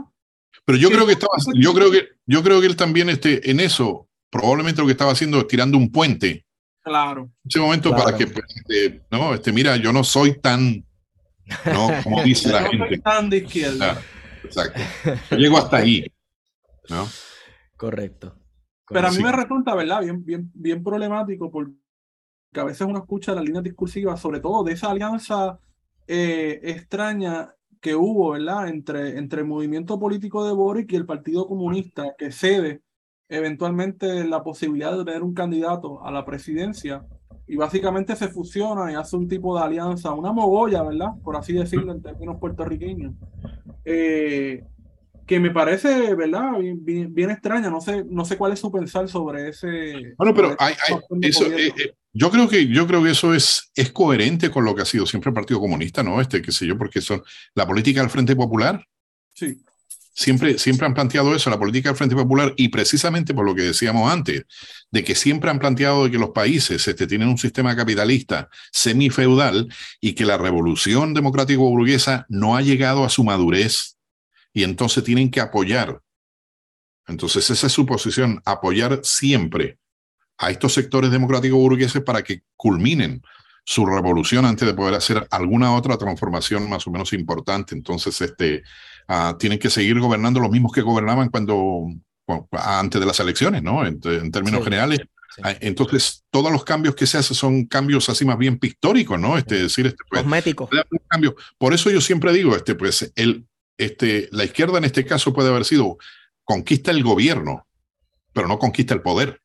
Ujú, Es otra cosa. Correcto. Porque eso, eso es un debate ideológico que también se dio en Puerto. Rico durante la Guerra Fría, por ejemplo, en los 70, que nosotros hablamos mucho en este podcast de los 70, eh, cuando ciertos movimientos de izquierda armados este, a- hacían acciones, ¿verdad? Hacían acción directa. En muchos casos el Partido Comunista, los, los hardliners, ¿verdad? El comunista de partido, eh, estaba totalmente en contra. Estaban totalmente en contra porque decían que eso no iba de acuerdo a la misión que se quería lograr. Bueno, hay un, texto que, que los, los comunistas siempre ah, lo agarran cuando hay una discusión de ese tipo, que es un texto de Lenin, ¿no? Este que el, el izquierdismo, enfermedad infantil del comunismo. Ah, sí. Este, que lo sacan siempre, ¿no? Este, cuando, cuando pasan ese tipo de cosas. Y este, no sé, este, uh, y los, yo no sé, es, es así, es, así como tú lo planteas, ¿no? Entonces, este, pues, este, eh, eh, esta gente siempre va a funcionar de esa manera y, y, y, el, el, asunto, lo temeroso o lo, lo, lo terrible que, que, que, puede haber sucedido con eso es que cuando la cosa se mantiene en la discusión teórica nada más, no es tan complicado decir, porque pues se mantiene la discusión teórica, pero cuando las cosas han sido complicadas, porque en un tiempo de, de, de, revolución, por ejemplo, este, las cosas han sido terribles, como lo que sucedió en la guerra civil en España. ¿No? Sí, eh, sí. Que los comunistas, que los comunistas en, en, España, que fueran los mismos tipos que mataron a Andrés Nin, por ejemplo, los no, que... Era una guerra civil dentro de la guerra civil. Sí, Seguro, sí, este, no. tú sabes, este, Andrés Nin este, y, y, y el Partido Obrero uh, Revolucionario mar Marxista, este, qué sé yo, este, pues, este, sabía que, que, que, este, lo podía eliminar el fascismo, la derecha, pero este,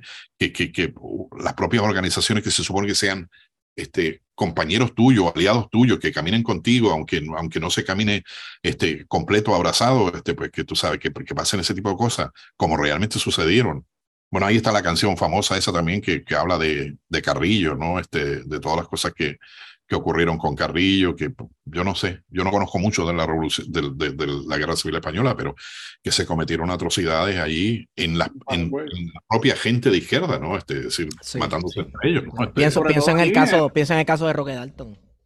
Ajá, exacto, esa es otra cosa, Roque Dalton. pero, pero yo... recordemos el caso de, de, de, Trotsky, ¿verdad? Que, que mucho de lo, yeah. que, de lo que sucedió eventualmente con Trotsky surge precisamente de la, de la Guerra Civil Española, donde yeah. eh, el estalinismo, ¿verdad? Que había estado controlando el gobierno en Madrid, eh, decide enfrentarse a los sectores que estaban más vinculados entre comillas, con el trotskismo, que precisamente era uno de ellos, uh -huh. y que yeah. habían tenido el control, ¿verdad?, del proyecto de la revolución social en Cataluña, porque a veces se nos olvida de que en Cataluña hubo un proceso revolucionario que estaba corriendo paralelo a la Segunda República Española. Yeah. Eh, y que básicamente las, el gobierno de Madrid lo, lo liquidó. Ya, de ahí la CNT y pues, pues de ahí el POUM precisamente y toda esa gente de allí. Entonces, este, pues, este, la gente que eliminaron a sangre y fuego los eliminaron las, las personas que se supondría que fueran, que fueran tus amigos, aunque no fueran muy, muy amigos tuyos, pero este, que, que, que no sucedieran ese tipo de cosas. Y, y, yo, yo no sé si compararlo tanto porque yo no sé, lo, lo, lo de Roque Dalton y Villanueva, tú sabes, yo, yo no sé, este, ahí No sé, no sé cuánto, no sé cuánto de macho también, tú sabes. Este, ah, pero claro, pues que siempre. siempre. ¿Cuánto de macho? Este, no, no, yo aquí, tú sabes, soy el que pues este, voy, voy a arreglar todo este asunto este, y que como que excede la cuestión teórica, pero, pero sí es verdad, tú sabes, este, se, a, a, esas cosas asustan así porque pues cuando tú esperas que tu enemigo sea el tipo que te va a disparar, pues tranquilo, ya pues, pues eso es lo lógico y lo normal. Correcto. Pero el que, el que se supone que, entre comillas, es tu amigo, este, ya ahí las cosas se complican, ¿no? Este, pero no sé, este, es un, un debate, un debate fuerte ese, ¿no? Este, vamos a ver qué lo que eterno. aquí para adelante. Y, y eterno, supongo yo que será, ¿no? Este, y yo no sé, el, el, el, el asunto es para abajo. Todo se sigue manejando todavía con lo del Frente Popular, y tú sabes, el, el, el, asunto es que los frentes populares, a ver si se. De, de, de, qué manera se encaran, tú sabes. Este, por ejemplo, no es lo mismo este, cómo enfrentó el, el Frente Popular este, a. El, ay Dios, se me olvida el apellido de, de, del viejo este, Pepe en, uruguayo. Pepe Mujica, sí. Pepe Mujica. El, Pepe, el Pepe, Pepe, Mujica, digamos, este también, que tú sabes, funcionó como un frente popular, pero se mantuvo bastante, es decir, pudo manejar en, en la cuerda floja esa bailar, ¿no? Este, sí, sí. Se pudo manejar bastante bien, pero yo creo que este, a Boric, este, yo no sé, no, no, me atrevería a decir que, que, le falta experiencia, pues tampoco quiero juzgarlo porque pues un chavaco joven de 35 años, este, pero que en alguna medida tiene que, eso, eso pesa también porque cuando tú has, has recorrido y has, has manejado organizaciones políticas y te manejas y sabes este, de qué manera se manejan estas organizaciones políticas, las intrigas palaciegas que hay entre oh, ellos, de cómo se manejan para aquí, para allá. Que las organizaciones estudiantiles no son la excepción a eso. Ya.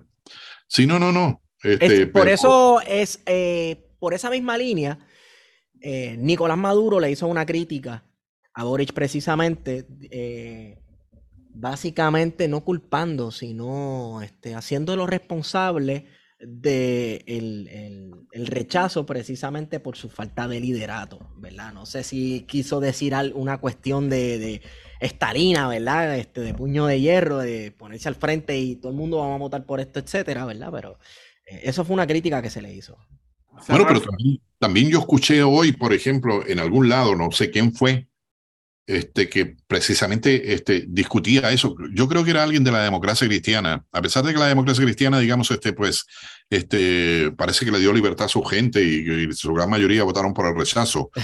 Este, pero eh, pero un, señor que estaba hablando, que no sé quién es y me pareció bastante cuerdo las cosas que estaba diciendo, este, dijo en algún momento de que, pues, eh, Boris y la gente que estaba alrededor de él, como que intentaron hacer una planadora en, en, este, en este ah, espacio de, la discusión. Entonces, este, como que, pues mira, esto es así porque es así, y aquí nos vamos todos. Yo no sé si será verdad o no será verdad eso, ya digo, yo, yo no conozco el día a día de allá y entonces este, yo no me atrevo a, a, a emitir juez, juicios así categóricos con relación a eso, pero eso también es peligroso, ¿no? Este, y sobre todo cuando estás trabajando la posibilidad de una nueva constitución que se supone, yo, yo no sé, yo escuchaba y este, las redes sociales fueron bien efectivas con eso para la gente de la oh, prueba. Porque este, yo escuchaba y algunas, algunas este, hasta me sacaron un taco, un taco en la garganta, qué sé yo, este, me dejaban pensando un rato, este, creo que hicieron un buen trabajo con eso, pero entonces yo dije, por eso era mi, mi pensamiento de que pues iba a ser bien difícil que, que no, no ganara el apruebo. Y mira la pela que dieron, este, al revés. Este, así que no sé, no sé cómo se va a recomponer todo eso, pero pues tendrán que empezar a trabajar este, los constitucionalistas ahora. Yo no sé cómo los van a elegir. Ah, eh, eh, algo de que eran o entre 50 a 100, pero no sé si eh, creo que le van a dar mayor participación a la legislatura de allá, no este, obviamente no, no de otro lado, pero este, pero no sé, no sé a ver qué. La, la, es que lo que está hablando es este revés servirá para institucionalizar aún más el proceso. Probablemente, probablemente yo creo que sí, este, yo creo que pues ya, ya se notó. Yo, yo no, no, no conozco con exactitud qué rumbo tiene, tenía todo su gabinete así con, con, con individualidad, es decir, este ministro por aquí, esta ministra por este otro lado, pero aparentemente la recomposición que él hizo de su gabinete es como ya desde, el, desde el principio tengo entendido que empezó a trabajar con, con lo que le llaman el socialismo democrático. Sí. Es decir, como que pues, este, decir, bueno, mira, este, nos fuimos, me, da la impresión que sería así como un mega culpa, nos fuimos muy a la izquierda, pero ahora vamos, vamos a ir por un camino más, más centradito aquí, así que pues, este, tengan compasión de nosotros y vamos a ver cómo, cómo solucionamos que eso. es una estrategia política. Es una estrategia política. La acusó Podemos en España con el Partido Socialista Obrero Español también, de, decir, pues vamos a ser gobernables, vamos a ceder, aunque hayan ministros comunistas, ¿verdad? Como es el caso de la vicepresidenta y ministra del Trabajo, Yolanda Díaz. Eh, pues la realidad es que uno ve, cuando uno ve las, las conferencias de prensa y las expresiones de, de esta izquierda podemita en España, uno dice, pues entre esta gente lo está haciendo de alguna manera el trabajo a la derecha, pero de, oh, una, manera más velada, ¿verdad? Y, y, con derechos y con igualdad y con todo ese discurso. Por eso yo no, no sé, es que ah, el poder embriaga también, tú sabes, este, y, que sea una cuota pequeñita del poder, este, supongo yo, este, una vez lo tienes, este, cuesta, entregarlo. Por eso me pareció a mí, yo tampoco emito un juicio, un juicio categórico con relación a él, pero me llama mucho la atención y, y me resultó agradable en principio. No sé si, eh, si, si, esto teóricamente es verdad o no es verdad y si tiene fundamentos teóricos o no tiene fundamentos teóricos, porque no los tengo, pero me resultó, me resultó simpático, ¿no? O atractivo, para no llamarle simpático, simpático me parece como que medio, medio este, lo, de, lo de este chamaco, este Iglesia, ¿no? Pablo este, Iglesias. Salir, Pablo Iglesias salir de allí y pues decir, no, este, pues yo ya no voy más con esto, no puedo, no puedo ir con esto, este, me dedicaré, qué sé yo, a otra cosa. Digo que dentro de todo tiene su honestidad, ¿verdad? Porque es reconocer, mira, esto es una mierda, tú sabes, estar en la ah. administración del Estado es una mierda. Y yo creo que de alguna manera a mí me pareció bastante honesto lo que hizo, aunque sí tuvo su consecuencia y tuvo su daño para su movimiento político. Oh, sí, sí, sí, no, no, no, por supuesto. Yo creo que pues pero el daño, el, daño, el daño ya lo tenía desde antes también, porque la derecha, la derecha también, tú sabes, siempre se va a apropiar de, de, de, ese tipo de cosas. Lo que pasa aquí, lo que pasa con Mariana Nogales, qué sé yo, este, lo que pasa este, Correcto. con, este, con, con, con la gente de Victoria Ciudadana, ¿no? Este, lo, que le dicen aquí, cualquier cosita, este, te la van a agrandar y te la van a magnificar, qué sé yo, y te, van a caer encima lo que pasó al Partido Independentista puertorriqueño. Este, No quiero justificar lo que hicieron, ¿no? Este, pues hicieron algo que hicieron mal, pues mira, este, pero este, la derecha lo va a agarrar y le, va a caer encima. Los infla los medios también.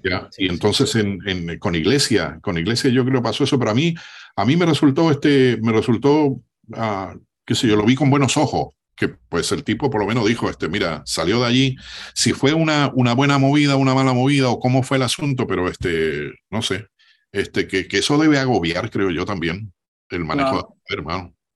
Sí, porque yo creo este que es una, por lo menos en el caso de Iglesias, ¿verdad? Daba la impresión. tú tienes honestidad, ¿no? Eh, claro, exacto, eso es lo que, lo que, lo que digo, que, que me parece honesto, sobre todo porque él sabe que, que la administración del Estado eh, estaba compitiendo con unos intereses económicos muy, muy difíciles, sobre todo cuando querían aumentar el salario mínimo en España, proveerle más derechos a, los a la clase trabajadora y cómo se encontró una pared de frente, que era algo que ya lo venía viendo desde que comenzó su carrera hace 5 o 10 años atrás, eh, de cómo la derecha mediática eh, le, hacía, le hacía frente, que no es nada lejos ¿verdad? de lo que ocurre en Latinoamérica, donde las derechas mediáticas ¿verdad? controlan medios de comunicación, la radio, periódicos, televisión, y, tienen todo un, un, elemento, ¿verdad? todo un mecanismo de propaganda 24/7 disponible para desacreditar, que como tú dices, magnifican cualquier bobería, cualquier falta eh, de algún candidato o candidata de izquierda, de partidos políticos, y lo convierten en un nicho y están toda una semana bombardeando con la misma información. Cuando uno va realmente a analizar en su contexto alguna situación, pues uno dice, pues mira, pero aquí no hay nada. Eh, pero logran crear opinión pública, ¿verdad? Que yo creo que eso es lo que es importante dentro de esta guerra, ¿verdad? Eh, porque la opinión pública, pues evidentemente logra convencer a las personas. La Sociedad Interamericana de Prensa, mira, la CIP, que este, pues, eso, es un, un, un, monstruo y que maneja toda, toda la información y, y no es una, como tú dices, no es una cosa nueva, los medios de comunicación los manejan los dueños del poder y la riqueza. Claro. No, no, no, no son, uno, no puede esperar que la revolución se va a transmitir eh, por un Facebook Live del nuevo día. Eh, porque uno sabe, ¿verdad?, cuáles son los intereses económicos de esa familia eh, y cuál ha sido su rol históricamente en Puerto Rico. Oh, eh, pero ciertamente, ¿verdad? Yo creo que es una cosa que uno se plantea siempre que uno hace, ¿verdad? O que intenta aportar algo en la discusión pública, como es tu caso con tu espacio, eh, de que tener medios contrahegemónicos, por así decirlo, es bien complicado, es bien cuesta arriba. Ahora oh, mismo, por ejemplo, pienso mucho en Carmen Enid, ¿verdad? De Bonita Radio, que ha hecho un trabajo cabrón eh, durante el pasado año, eh, denunciando y toda la semana saca algo. Eh, pero la realidad es que es bien difícil para un medio como, como el que ella dirige, ¿verdad? poder hacerse visible, porque los grandes medios o no le van a dar visibilidad, ¿verdad? No le van a dar continuación a lo que se denuncia Eh, y siempre va a haber algún tipo de, de, discusión estéril, como la del senador Gregorio Matías pidiendo en el hemiciclo del Senado de que él está a favor de Coscuyuela, eh, aunque no escuchó la tiradera, por ejemplo. Claro. Que fue cuando empezamos este, este podcast. Sí, correcto. Este, y en esa misma nota lo vamos a cerrar. Eh, también, por último, quiero añadir que los medios contrahegemónicos, precisamente por ser contrahegemónicos, nunca van a contar con los recursos que cuentan, ¿verdad? Este, un medio como, qué sé yo, los, los medios de los Ferrer Rangel y los canales de televisión. Sí, sí, sí. No, no, y, y, este, uh, no es por llorar miseria, este tipo de cosas, pero la gente que hace o los que hacemos este, algún tipo de periodismo, este, entre comillas, independiente, que independiente también, este, tú sabes, este, independiente porque pues no está en el mainstream, ¿no? Este, eh, en, el, en, el, camino principal de ello, porque pues, uno tiene posiciones posiciones más o menos como para poder este, desarrollar el trabajo, ¿no? Y cómo se va desarrollando el trabajo, pero, este, pero es difícil, es difícil y cuando tú vives en, en, en una sociedad como la que nosotros vivimos, en donde pues tienes que de alguna manera agenciarte, este, el dinero para comer, para pagar tu, tu vivienda, para pagar este, tu, tu, gasolina, este, la luz, el agua, en fin, educación, seguridad, que todo privatizado. Este, eh, a veces es cuesta arriba porque pues usualmente ese tipo de espacios, ¿no? O estos tipos de espacios este, no generan dinero como para que tú puedas vivir. Es decir, te tienes que buscar, que buscar la vida de, de, otra forma en otro lado. Y entonces, este, pues es, es, a veces este, es agobiante también eso, pero creo que uh, como agobiante necesario. Correcto. Este, que se mantengan, ¿no? Este, dentro de lo posible, hasta donde, hasta donde se pueda. Correcto. Este, con dificultad y todo eso, pero pues este, para adelante ustedes y para adelante, este, qué sé yo, la gente que hace este, algún tipo de, de conversación que sea diferente, ¿no? Este, claro. a, lo, a lo que escuchamos, este, pues yo escucharé ese, este, un poco más de reggaetón, como tú me dices. Este, este, pues a lo mejor escucho a Coscuyuela un día de esto, este, a ver qué, qué, qué me transmite. Bueno, le va a transmitir sí. que parece que el, las próximas elecciones se va a tirar para Proyecto Dignidad, no va a transmitir mucho. ¿De verdad? Sí, Josué. Ay. Okay, sí, sí, sí, sí. Pero escúchala, escúchala, la va a disfrutar. Pero, pero este, pues, no sé, este, pues, pero la miraré por ahí, este, a ver, a ver qué tiene que decir el hombre. Gracias por estar con nosotros, Weber. No, no, por favor, aquí a la orden, este, cuando, pues, ustedes entiendan que, pues, este, podemos conversar de algo, pues, tranquilo. Bueno, pues seguro que ¿Estoy? sí. Lo apuntamos. Este, Weber, ¿dónde la gente te puede conseguir? ¿En redes? En... Pues, este, no, yo hago un, este, um, hago un, este, un trabajo que, pues, como decía hace un rato, pues, como de periodismo investigativo, nosotros lo ponemos el, los días viernes este, a las 7 de la noche, más o menos, lo ponemos este, público y usted puede acceder a ese, a ese espacio eh, de forma gratuita, ¿no? Este, por YouTube o por Facebook, este, se llama Siete Días.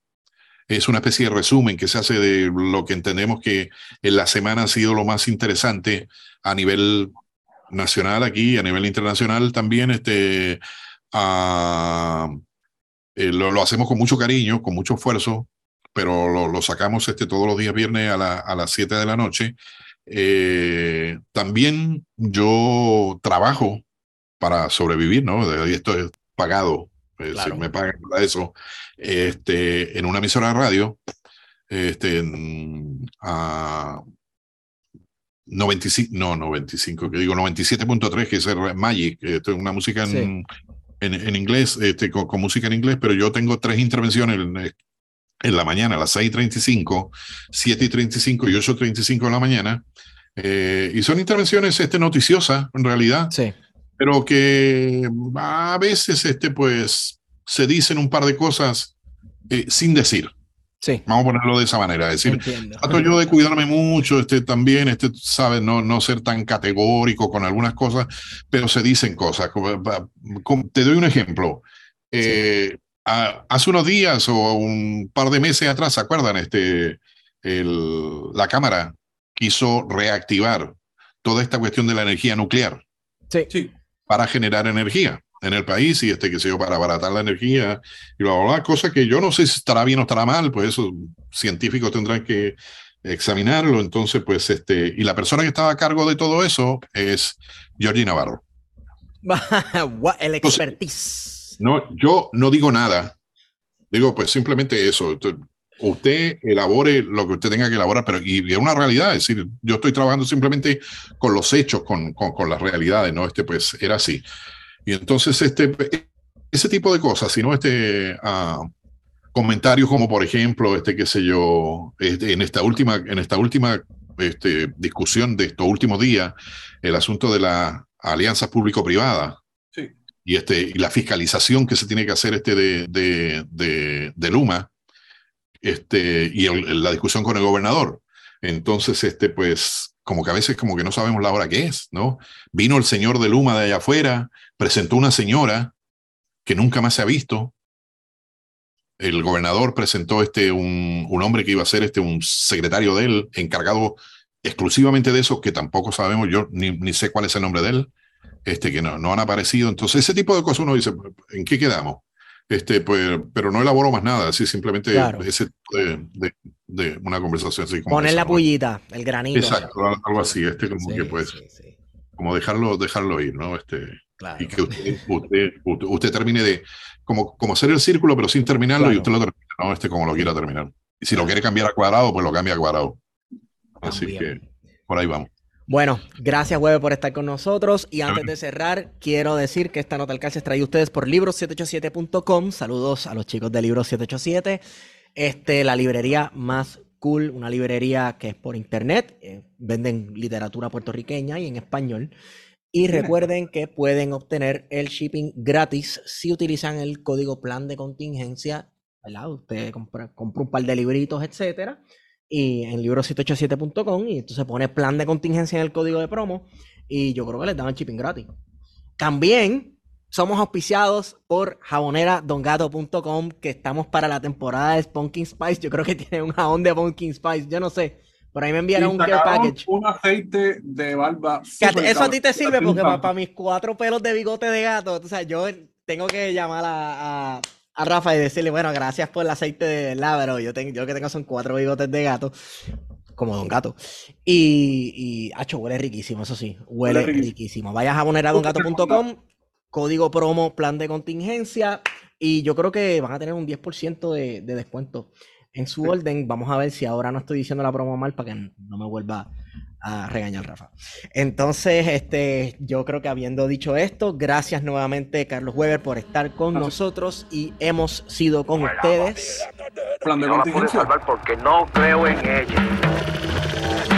Nuestro dreadlock, nuestro dread, no ladren que no amedrentan. Drácula, tu sangre drena y drones de droga encuentra. Una andrómeda de andrógeno busca tribular las tribus. Atraquemos un truck y vámonos con trambos de tranquilibu. Trinitarias entre rambos trinan en el terremoto.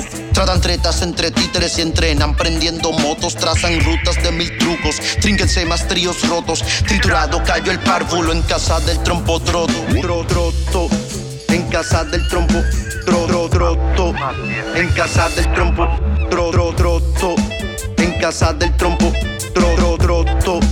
En casa del trompo, tro, troto. En casa del trompo, tro, tro, troto. En casa del trompo, tro, tro, troto. En casa del trompo, tro, tro, troto. En casa del trompo.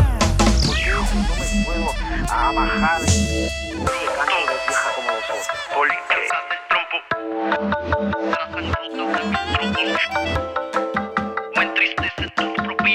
hay que abrir los ojos, papel. Y el trauma que te dio el trópico. Trauma, trauma, trauma que te dio el trópico. Trauma, trauma, trauma que te dio el trópico. Trauma, trauma, tra- trauma, trauma.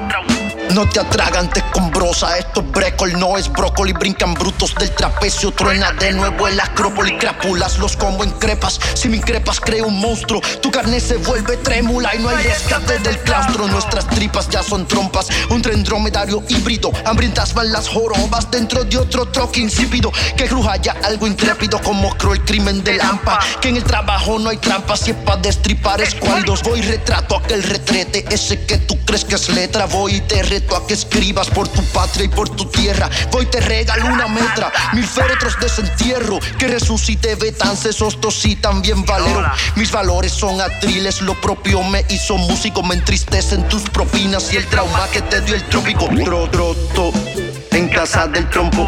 Tro, tro, en casa del trompo. Tro, tro, en casa del trompo. Tro, tro, en casa del trompo.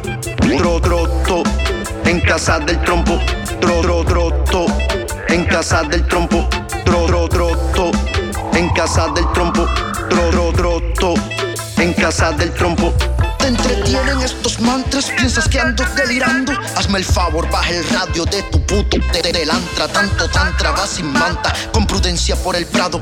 Depredadores bambados, figamos ya la tarántula. Tu generación sin filtro es Bruce Lee partiendo bruces. Son muchas manos de dioses para el cabrón de Peter Shilton. Que la crisis de mi tierra toda cruje en una noche. Pues las tropas trovan mierda si hay granujimo fantoche. Si no te ducha mi musa, disfruto otro golden shower. Orinque cada cuatrienio te arropas como tsunami. Si crees que la letra es mucha, si lo sientes sweet and sour, tu mediocridad se asusta, no te tripe, ahí lo sabes. Si no hay más forma de entrarte, trending se pone el tridente. Si tú prefieres frustrarte, frunce el ceño, esté valiente y que el tiempo pase y pase, y que pase, y que pase, y que pase lo que pase. Mientras todos se dan mil pases, pero que acabe el impasse, que tranquiliza y tritura, trompetas que trinen duras y que arranque ya el desfase. Tro, troto, en casa del trompo, tro, tro, troto, en casa del trompo, tro, tro, troto, en casa del trompo, tro, tro, troto, en casa del trompo,